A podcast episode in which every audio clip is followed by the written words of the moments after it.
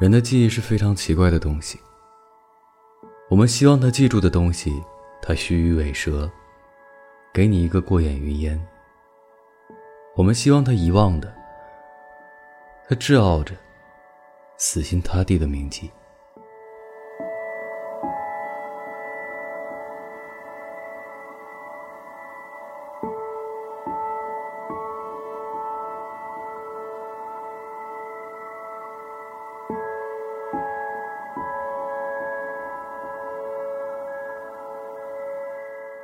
今日连载。后来我没能按照我想要的样子和方式去生活，没有了我心爱的他和我一起生活。而为了能和我心爱的他一起生活，我用了另一种方式去弥补，期待着有一天他能跟我一起生活。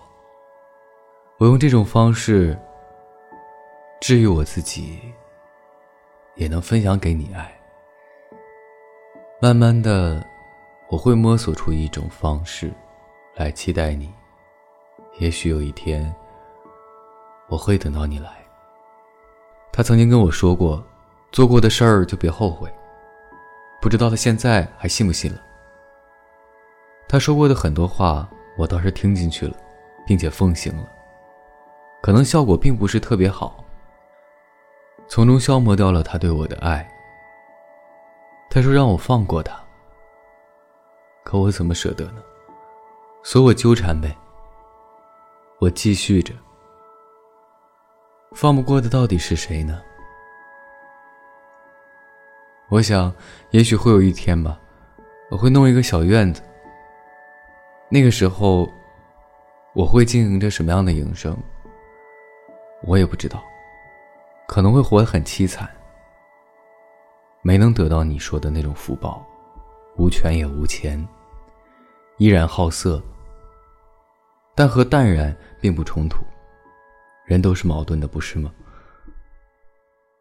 我会在那里等你。